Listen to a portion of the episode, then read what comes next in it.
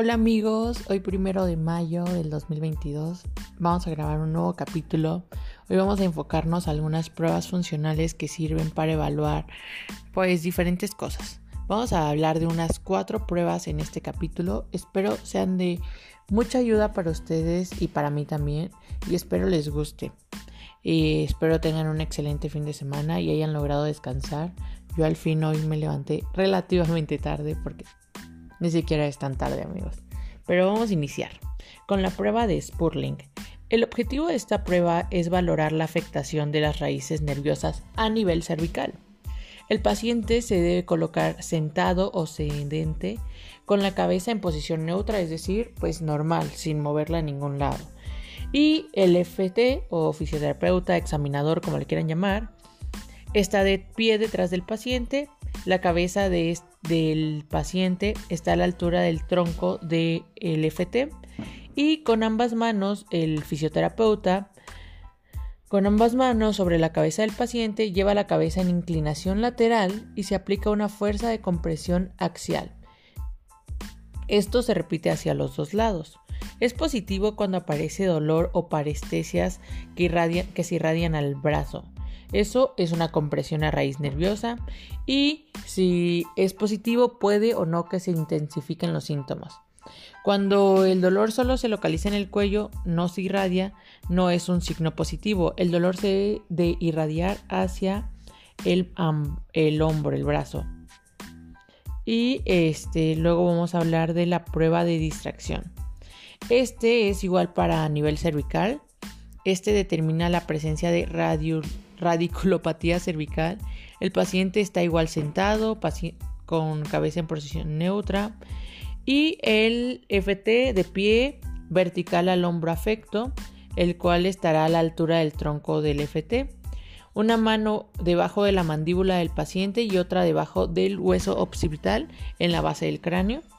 Y entonces el fisioterapeuta va a hacer una tracción en sentido ascendente de la cabeza del paciente.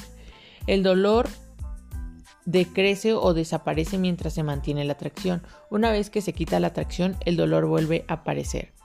Esto se debe a que al hacer la tracción, las raíces se comprimen de forma mínima, es decir, si el paciente lleva su brazo a abducción mientras se hace la tracción, los síntomas disminuyen, pero confirma que si hay una este, si hay una compresión del nervio. La siguiente prueba es eh, la prueba de depresión del hombro. Esta sirve para valorar la presencia de radiculopatías de origen cervical de igual forma. También el paciente está sedente en posición neutra. El FT detrás del paciente con una mano sobre la cabeza y la otra sobre el hombro. Prácticamente vamos a hacer una presión descendente sobre el hombro afecto. El paciente Mantiene una ligera abducción y rotación externa con el antebrazo supinado y el codo, la muñeca y los dedos en extensión. Con la otra mano inclina la cabeza hacia el lado contrario. El hallazgo positivo es una aparición o aumento del dolor a nivel del antebrazo, del borde radial, manos 3, las primeras tres, los primeros tres dedos de la mano, y esto es por la consecuencia de la irritación o compresión de las raíces espinales. Esta maniobra logra, transferir la tensión hacia los espacios de C5 hasta C7. También la última prueba que vamos a hablar hoy es el signo de Bacody. Este sirve para detectar la compresión de las raíces nerviosas cervicales. Como pueden ver, todas las pruebas que les comenté en este momento son de radiculopatías a nivel cervical. El paciente igual sentado, cabeza en posición neutra, el examinador detrás del paciente, del paciente, perdón, el examinador coge la mano y la lleva pasivamente por medio de una abducción de hombro sobre la cabeza del paciente. La... El hallazgo es positivo cuando hay una disminución o desaparición de los síntomas. Puede ser una compresión extradural cuyo origen puede ser la hernia de disco o una compresión radicular a nivel C4, C5, C5, C6 o C6, C7.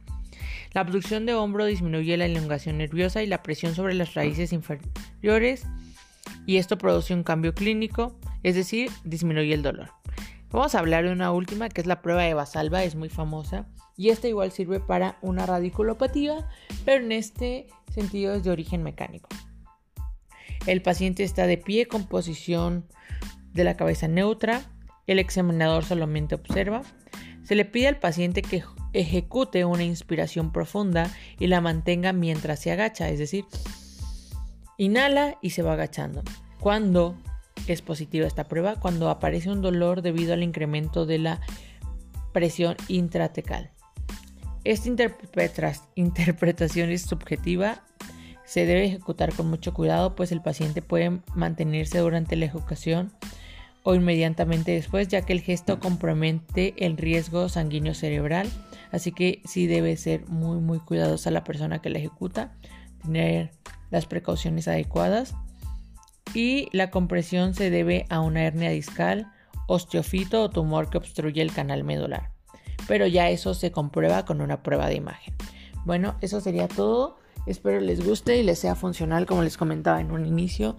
Les mando un saludo y y espero estén súper, súper bien.